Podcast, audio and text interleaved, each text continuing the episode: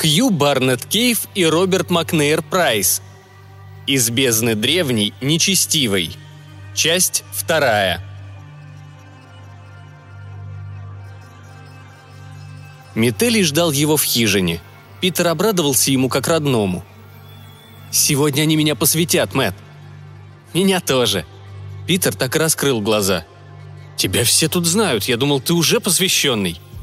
Я принял первый обед еще мальчишкой, второй, когда стал мужчиной, в 13. Тогда я узнал больше, чем ты знаешь сейчас, но глубочайшие тайны, как они их называют, открываются только тем, кто даст третий обед Дамбалы. Сегодня ночью мне предстоит это сделать. Я очень ждал. Но теперь сомневаюсь. Сдается мне, я и так уже видел слишком много. Ты насчет прошлой ночи? Именно. Правда, я почти ничего не помню, только какие-то кошмары, которые мне снились после. Я не понимаю, что из этого было сном, а что нет. А ты?» Питер покачал головой и нахмурил крашеный лоб. «Я совсем не уверен, что хочу пройти через это, Питер. Еще меньше уверен, что в это стоит ввязываться тебе». «Но почему же нет, друг мой? Такой шанс представляется один раз в жизни». «Для них это уж точно». «Я тебя не понимаю». «Единственное, чего они о тебе не знают, Монами, это что ты белый. Не думаю, что их это сильно волнует. Они хотят использовать тебя, Питер, воспользоваться твоим положением в обществе, там, в Штатах. У тебя есть связи, о которых им не приходится даже мечтать, влияние которого они жаждут. Но для чего? Питер, этот культ очень старый. Когда-то у них была такая огромная власть, что и представить себе трудно. Они хотят получить ее назад. Так, по крайней мере, древние говорят им в сновидениях. Я знаю это из первых рук, так как после второго обета мне они тоже снятся – они думают, что ты можешь помочь им вернуть былую власть. Но и это еще не все. Я уверен, они никогда не позволят тебе обнародовать то, что на самом деле тут происходит. Может, какие-нибудь намеки, но не больше. Мне жаль тебя расстраивать, Питер, но это так. А теперь мне пора уходить. Хочу порыскать немного по лагерю. Я навещу тебя вечером, перед церемонией. А до тех пор подумай хорошенько о моих словах». И он ушел, не дав Питеру ответить. Питер честно поразмышлял о том, что ему сказали, но так и не сумел вообразить ничего, что заставило бы его передумать. Он уже слишком много вложил в дело. Да и что плохого могло из всего этого получиться? Вон Мителий жив-здоров, ничего ужасного с ним, судя по всему, не случилось. С чего он вообще так перепугался? В хижине стояла тьма, жаркая, как в парилке, хотя внизу на равнине было еще жарче. И Питер сделал то, что делал всегда в такие дни. Просто взял и уснул – и на сей раз ему приснился сон. Во сне Метелий пришел к нему раньше, чем обещал. Он был какой-то встревоженный, сказал, что вспомнил что-то важное. Но чем настойчивее он умолял Питера скорее вставать и убираться вместе с ним из лагеря, тем глубже Питер погружался в сон. Странное это было видение. Чьи-то руки принялись трясти его, и оно тут же начало улетучиваться у Питера из памяти. Руки оказались черные. Питер первым делом подумал, что это Метелий, однако оказалось, что нет – Жрец послал за ним двоих молчаливых стражей, как и обещал. Питер радостно последовал за ними и несказанно удивился, когда за распахнувшейся дверью увидел сгущающиеся сумерки и ни единого следа Метелия. Ну, наверное, его повели другой дорогой. На площади для церемонии уже начала собираться толпа. Метелия ведь тоже должны были посвящать сегодня, вспомнил Питер. Улыбки так и сверкали кругом, приветствуя чужака, который вот-вот должен был стать одним из своих – Толпа расступилась и пропустила его в центр, где старый жрец во всей своей ритуальной красе уже поджидал его с глиняной чашей в руках, что-то распевая. Язык на креольский не походил. Неофит встретился с ним взглядом и улыбнулся, надеясь, что улыбка вышла почтительная, а сам продолжил украдкой стрелять глазами по сторонам в поисках Метелия. Его нигде не было – Странный язык, гортанный и рыкающий, но вместе с тем заковыристый, с журчащими акцентами, почти мелодичный, но какой-то отвратительный, скотский, действовал Питеру на нервы. Жрец уже почти орал. Стало ясно, что он возглашает условия клятвы первого обета Дамбали. Питер понимал, что ему придется выполнить некие требования, каковы бы они ни были. Ох, если бы Метелий был здесь, он бы помог ему разобраться. Но кто тут в конце концов антрополог? Подумал горестно Питер – Разбираться ему придется самому. В конце концов, игра уже начата. Остается только продолжать в нее играть. Жрец замолчал и вопросительно поглядел на Питера. Тот кивнул и поклонился в надежде, что этого хватит. Видимо, этого и вправду хватило, так как старик крикнул нечто непонятное конгрегации, которая так и взорвалась рукоплесканиями и восторженными воплями. Женщины и дети кинулись вперед украсить его шею цветочными гирляндами, а взмокший от пота лоб – лавровым венком. Некоторые обмакнули пальцы в чашу, которую держал старый жрец, и начертали у посвящаемого на лице кресты какой-то красной субстанции. Когда все, кто хотел, воспользовались возможностью, жрец протянул чашу Питеру и на сей раз на чистом креольском велел сделать глоток. Тот уже был уверен, что в чаше жертвенная кровь. Ну что ж, он не из тех, кто пугается или воротит нос от чужих обычаев и уж тем паче от чужой диеты. Настоящий антрополог не может себе такого позволить. Поэтому он взял чашу обеими руками и отхлебнул соленого напитка. Последовал еще один вал воплей. Надо думать, первый обед Дамбала успешно принят. Остается только узнать, каким тайнам сподобила его инициация. Таково правило всех религий. Посвященный в любой культ получает наставление в тайнах истинах, хотя истины по-настоящему глубокие требуют дальнейших более высоких степеней. Питер только надеялся, что получить их не займет у него слишком много времени. Надо только быть внимательным и подружиться как следует с этими милыми людьми. Это последнее особого труда уж точно не составит. Подобно всем гаитянцам, с которыми он до сих пор встречался, эти были на редкость добродушны и дружелюбны. Где-то начал бить барабан, и пульс у Питера невольно припустил, догоняя низкий ракочущий ритм. Жрец показал на одну из хижин, и до Питера дошло, что ритуал для него отнюдь не закончен. Он недоуменно поглядел на посвятителя, потом в ту сторону, куда ему указывали, пожал плечами и, решив, что играть так играть, пошел куда велели. Барабанщики обступили крошечное строение кольцом. Шаман шел рядом, и Питер осмелился спросить его шепотом. «О, дедушка, вы оказали мне великую честь. Но где же мой друг? Разве он не должен был тоже посвятиться сегодня?» Старейшина заулыбался и радостно закивал головой. «Он и посвятился, менее часа назад. Ты вскоре его увидишь. А теперь, сын мой, тебе предстоит узнать тайны жизни и смерти. Сначала жизни. И это второй обед Дамбалы». С этими словами он распахнул лутлую дверь хижины. Питер шагнул внутрь и окинул тесное помещение быстрым взглядом. Места хватало только на тюфяк на полу, и он был уже занят – Черная ее плоть мерцала в свете тянувшихся рядами свечей. Само воплощение гаитянской женственности, жизненной силы этой земли, приглашающе раскинулось перед ним. Пульс у Питера и так уже бился молотом, гормоны плясали в крови. Барабаны снаружи додумали все за него, хотя думать в подобной ситуации было решительно не о чем. Женщина была нога, и через мгновение он последовал ее примеру. Взгромоздившись на нее и отринув нетерпеливо, как и она, все предварительные танцы, он, наконец, увидал ее лицо и так раскрыл рот. Это была та самая женщина, у хижины которой они с Метелием оставили машину. Глаза ее сверкали белками, взгляд оказался совершенно пуст, затерявшись где-то в пучине экстаза, столь же духовного, сколь и сексуального. Женщина пребывала в трансе одержимости, без сомнения полагая себя лошадкой, сосудом любовной Лоа Эрзули – Никогда, никогда в жизни ему и в голову не приходило, что он когда-нибудь окажется в постели с человеком в таком состоянии. Он ринулся в нее тараном, колотясь как безумный. Она была как вулкан, как необъезженный мустанг. Он сдерживался, собирался с силой и снова нырял домой, пока не взорвался всем, что в нем было. О, что за чудо! Едва переводя дух, он скатился с женщины, чувствуя, как ее гибкие члены содрогаются, извиваются, постепенно утихая. Она так ничего и не сказала – и в этом безмолвии после любви Питер расслышал низкие ноты песнопения. Мужские голоса гудели сбоку от хижины, повторяя призыв.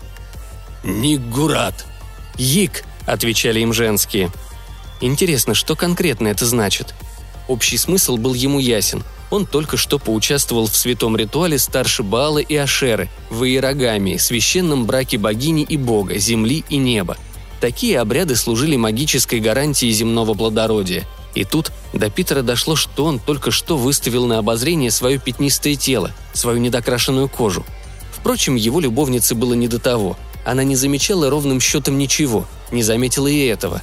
Он едва успел вытереться и надеть одежду обратно, как старый жрец распахнул дверь. В проем сразу всунулось столько хохочущих, жадных, веселых лиц, сколько тот физически смог вместить. Старик поманил его наружу. Парочка пожилых женщин тут же просочилась внутрь, чтобы позаботиться об одержимой, которая только-только начала всплывать из глубин транса. Питер качался от недавнего экстаза и изнеможения, но отдыха ему никто не обещал. Приветливые руки уже заталкивали его в другую хижину меньше размером, изо всех углов которой курился дым. Видимо, это парилка, частый элемент ритуалов перехода, распространенный по всему миру, пронеслась у него смутная мысль. Такие встречаются в дописьменных культурах самых разных частей света – в Сибири, Меланезии, у жителей амазонских джунглей. Откуда-то из затуманенных глубин мозга Питеру помахала ручкой мысль, что хижина с дымом символизирует чрево второго рождения, рождение на высшем плане. Это испытание, призванное посредством кислородного голодания и сенсорной депривации, довести человека до галлюцинаций, в которых обычно фигурируют традиционные тотемные изображения племени.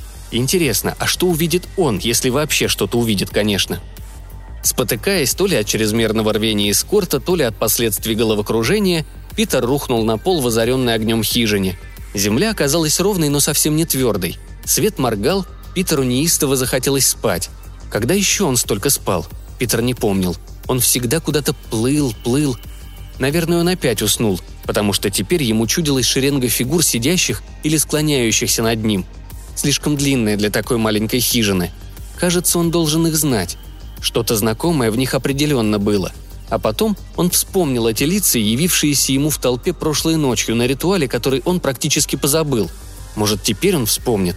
Когда эти хунганы, эти бакоры, татуированные клейменные колдуны снова явились ему.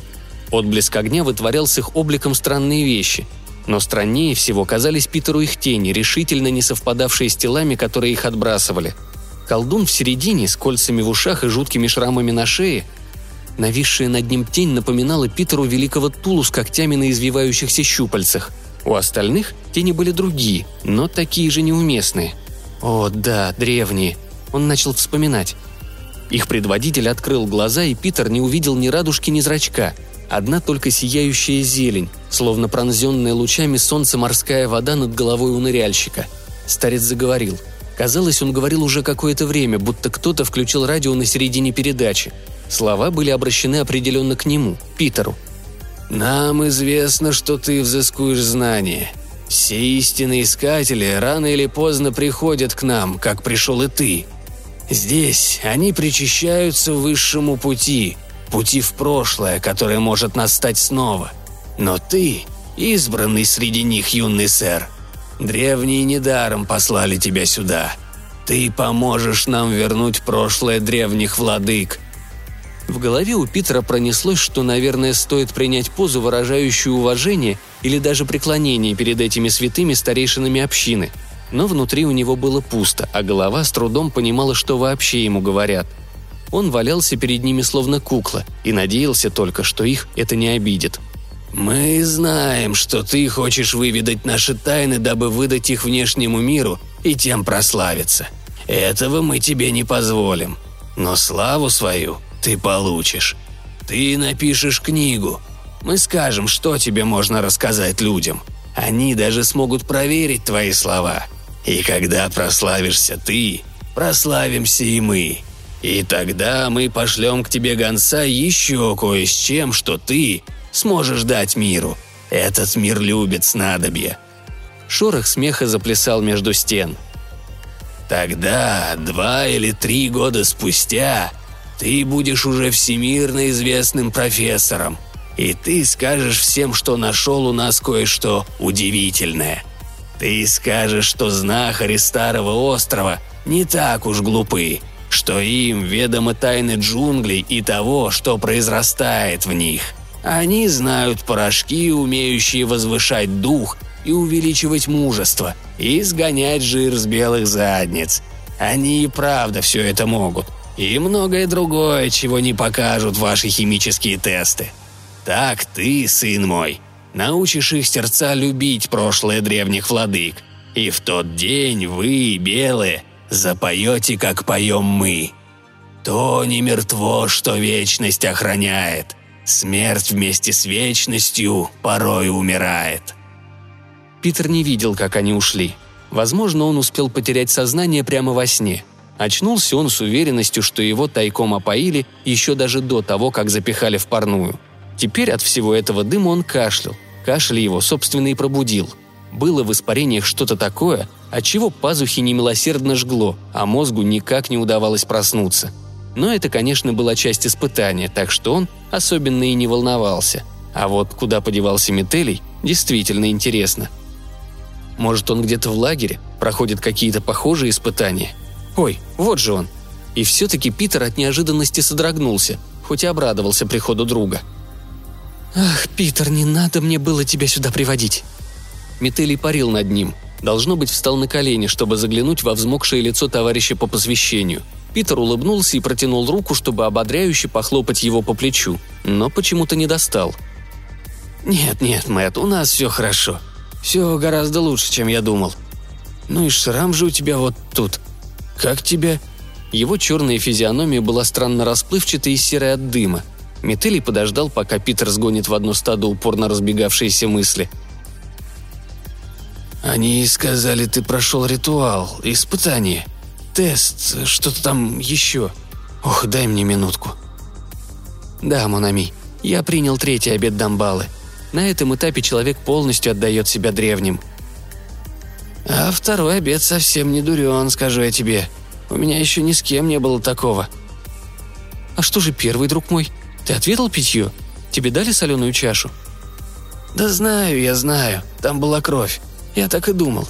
Совершенно обычный элемент архаичных ритуалов.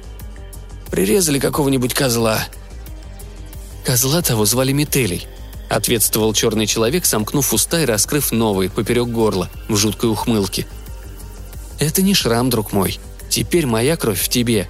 Поэтому я и смог прийти к тебе вот так, пока разум твой открыт внешним влиянием. У меня мало времени, а у тебя и того меньше. Питер стряхнул остатки оцепенения и рывком поднял себя в сидячее положение. Широко распахнутыми глазами он уставился в лицо мертвого друга, но чем больше прояснялось у него в голове, тем туманнее становились черты Метели. «Нет, Метели, я...» Слова пришли из ниоткуда, как тихий шорох. «Ты теперь не смеешь противиться древним и не можешь уйти без их позволения. Не смей открыто бунтовать против них, но не смей служить им. Я скоро...» И он пропал – как следует проснуться у Питера так и не вышло. В голове гудело безо всяких барабанов. Дым почти рассеялся, по каковой причине, рассудил Питер. У него и прочистилось в мозгах. Он попробовал прилечь на минутку, но от этого голова разболелась только еще хуже. Тогда он перекатился на четвереньки, чтобы встать, но по дороге наткнулся на лежащее навзничь тело и в ужасе отпрянул. Воспоминания перемешались. Ему показалось, что это женщина, с которой он был несколько часов назад – но нет, это была не она. Питер так и отпрыгнул от метелия, над которым, казалось, тщательно поработал мясник. Горлом он явно не ограничился. Он с него просто начал. Наяву Метелий выглядел совсем не так, как у Питера во сне, но в этом проклятом месте не было никакого смысла гадать, где сон, где явь и даже в чем разница между ними. Все здесь было одинаково реально. Питер распахнул хлипкую дверь и, шатаясь, побрел наружу. Полукруг старейшин культа, а с ними знакомая пара бугаев и несколько совсем маленьких мальчиков уже ждали нового посвященного. Его эффектный выход застал одних врасплох и разбудил других. Дети разбежались, утратив на время интерес к чужаку. Несколько человек встали и придвинулись как-то уж совсем близко, тяжело, словно бы угрожающе дыша, образуя вокруг него сплошную стену. Странно, у них тут встречают гостей и новых братьев по вере – Зато они явно читали его мысли как раскрытую книгу. Старые привязанности против новых? Самое время отринуть прошлое и броситься в объятия будущего. И чем дольше они продержат его здесь, у себя, вдали от дома, от семьи и коллег, тем легче свершится переход. На их вежливые вопросы о том, как он себя чувствует, Питер дал такие же вежливые пустые ответы. Он должен был увидеть труп Метеля, это понятно, часть ритуального опыта, тайны жизни и смерти – ну и, конечно, предупреждение. Такое может случиться и с ним, усомнись он только. Попробуй он выразить горе и гнев по поводу ритуального убийства друга, и подозрений не избежать. Нет, лучше уж пусть и дальше думают, что как всякий белый человек, о да, они знают. Он видел в Метелии просто чернокожего слугу, наемника, расходный материал и не более того. «Я видел великие вещи, слышал великие слова, слова судьбы», Старейшины заулыбались и переглянулись. Питер знал, что нечто подобное они и ожидали услышать. До самого вечера он слушал и записывал. Старики выполнили данные ему обещания. Инициация означала раскрытие тайн. Питер наелся преданиями культа по самые уши. Впрочем, история общины оказалась крайне скудной. От года к году жизнь в их крошечном мирке почти не менялась, да она и из века в век оставалась той же самой, не считая разве что введения рабства – но даже оно никак не повлияло на веру, которая благополучно выжила в рабских кварталах, пусть даже жертвоприношения временно прекратились. Время от времени в определенные ночи рабам удавалось улизнуть на болото. По большей части предания общины касались древних владык, старых богов. Питер этого и ожидал. Но теперь он сидел зачарованный, охваченный каким-то болезненным трансом, а перед его внутренним взором разворачивались дряхлые сказки и причудливые теогонии, подобных которым он при всем своем богатом научном опыте до сих пор не встречал.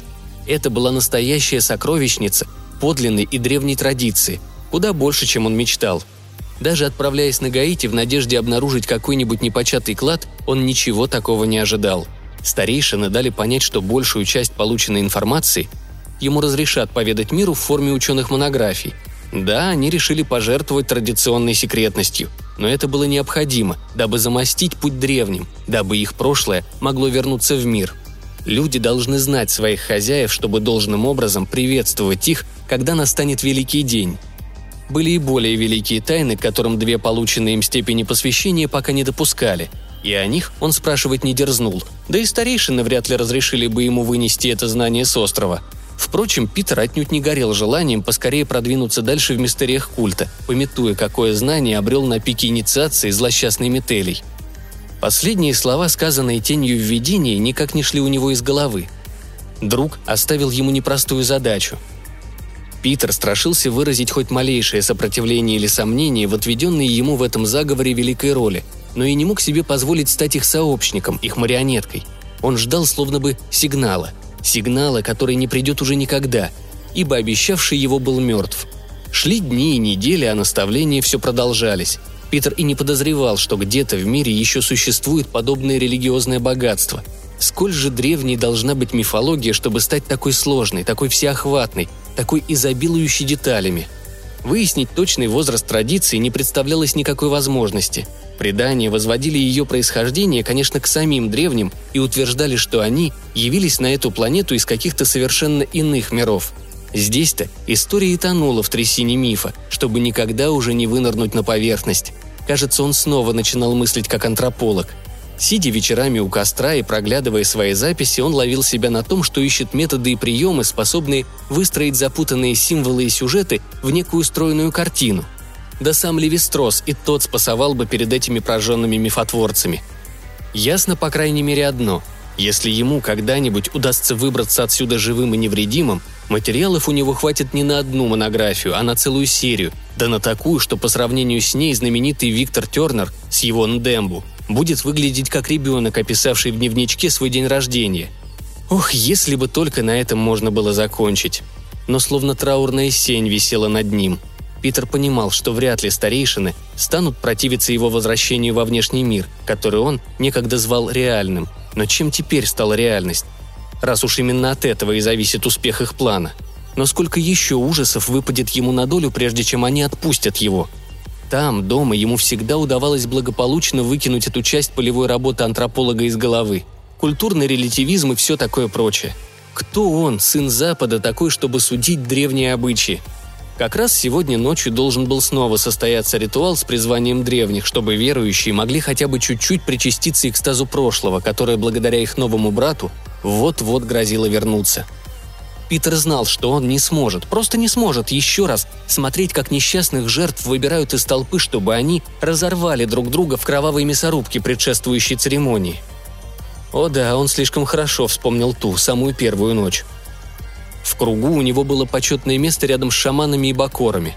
Позади собралась кучка детей. Ему даже думать не хотелось о том, что они увидят сегодня. Хотя они, должно быть, успели привыкнуть к подобным зрелищам – Питер стал любимцем детишек, особенно после того, как с его кожи принялась сходить краска, и с каждым днем та становилась все светлее и светлее, приблизившись уже к своему первоначальному тону. Детей это совершенно околдовало. Они так и ходили за ним повсюду стайкой утят. Но вот час пробил, и один из жрецов, как Питер и боялся, приступил к традиционным призываниям. «Интересно», — отметил он про себя, — Притворяться перед чужаками нужды больше не было, но ритуал все равно основывался на древней формуле, перечислявшей имена богов Вадуна, под чьими личинами выступали жуткие сущности, которым на самом деле служила община. Таково свойство традиций. Они выживают несмотря ни на что, даже когда всякое рациональное обоснование уже давно покинуло их. Легба, Агун, Эрзули звучало в ночи. Дамбала, Самди, Как и в прошлый раз, энтузиазм толпы рос на глазах. Однако что-то было не так. Что-то творилось там, за границами круга. Ропот удивления прокатился по людскому морю. Питер вытянул шею, пытаясь хоть что-то разглядеть за головами старейшин. Что бы это ни было, оно уже охватило весь внешний периметр. Питер инстинктивно обернулся к своим юным акалитам, собравшимся позади, и на самом чистом креольском приказал убираться отсюда и идти по домам. А лучше вон из деревни, быстро. Смятение нарастало, слышались какие-то удары, как будто тела падали на земь и сталкивались в битве. Начался бунт. Кто-то уже впал в одержимость. Поднялся крик, и в нем были не просто страх или боль. Нет, вопли священного ужаса разорвали похожую на влажную черную вату лесную ночь. Питер уже вскочил на ноги и заметался в толпе, не понимая, что ему делать, куда бежать. Если началась война, какую сторону ему принять? Как вражеский отряд сумел подобраться к деревне незамеченным? Он уже скользил в лужах крови на утоптанной земле, а через мгновение споткнулся о первое тело. Кровавая жатва неслась над кострами. Еще мгновение, и его жизнь тоже оборвется под косой жнеца. Фонари дико раскачивались и гасли один за другим. Факелы падали – Некоторыми кто-то размахивал во тьме как оружием, но явно без особого успеха. Глаза у Питера щипало от пота. Внезапно, посреди побоища, взгляд его выхватил нечто невозможное, невероятное. Метелий был там, зияя багровой улыбкой на горле. Впрочем, ужасная рана ничуть не мешала ему управляться с мачете. Он рубил направо и налево, не ведая усталости живых. Мертвый он сам стал жнецом. И он трудился не один – словно бригада рабочих, рубящих джунгли, чтобы расчистить поле под посевы или просеку под новое шоссе. Десятки фигур вставали за ним, вооруженные ножами, дубинами и мачете, в полном безмолвии, с лицами, неразличимыми в этом слабом свете. Впрочем, ближайший из гостей самым неуместным образом щеголял в цилиндре и черных очках, и сложение имел костлявое, и не заподозришь, что он способен наносить такие удары. Захваченные врасплох колдуны тем временем начали приходить в себя – Никакого видимого оружия у них не было, но руками они размахивали точно так, будто сжимали в них смертоносные булавы и мечи. Питер знал, что бакуры принялись колдовать. Выглядело это как довольно бездарная пантомима, но, судя по тому, что он слышал или думал, что слышит, что-то все-таки происходило. До него доносилось эхо взрывов, хотя самих взрывов видно не было, будто следующие за извержением незримого вулкана подземные толчки. Что-то творилось на плане, которого он видеть не мог – Впрочем, что бы это ни было, на захватчиков это особого впечатления не произвело. Один или двое исчезли, не пали поверженные, а просто растворились. Возможно, они ушли по собственной воле, ибо битва близилась к концу. В ярости Метелиева возмездия под мечами воинства духов татуированные головы так и летали по деревне, будто кокосовые орехи, сорванные ураганом. Шел настоящий ливень из крови, так что Питеру даже пришлось отплевываться, но она все равно заливалась ему в нос и в рот – Алый туман сгустился над поляной. Питер задыхался и кашлял, думая, что у него вот-вот разорвутся легкие.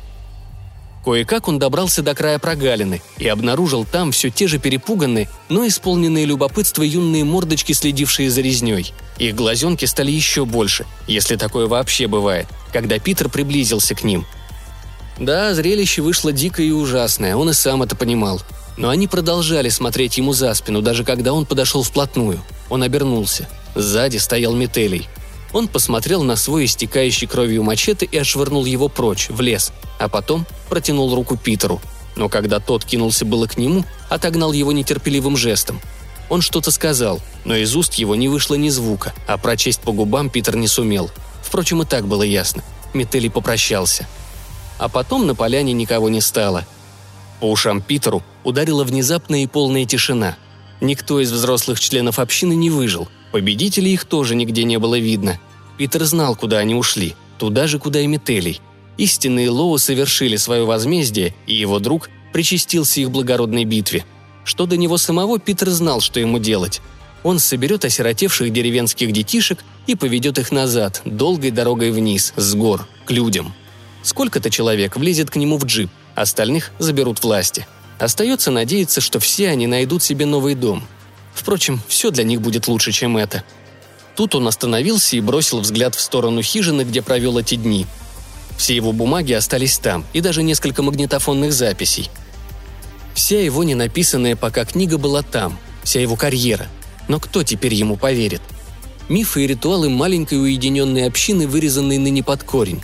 В битве, где выжил один только он. И как это все будет выглядеть? Питер повернулся к деревне спиной, пересчитал детей и двинулся в сторону тропы.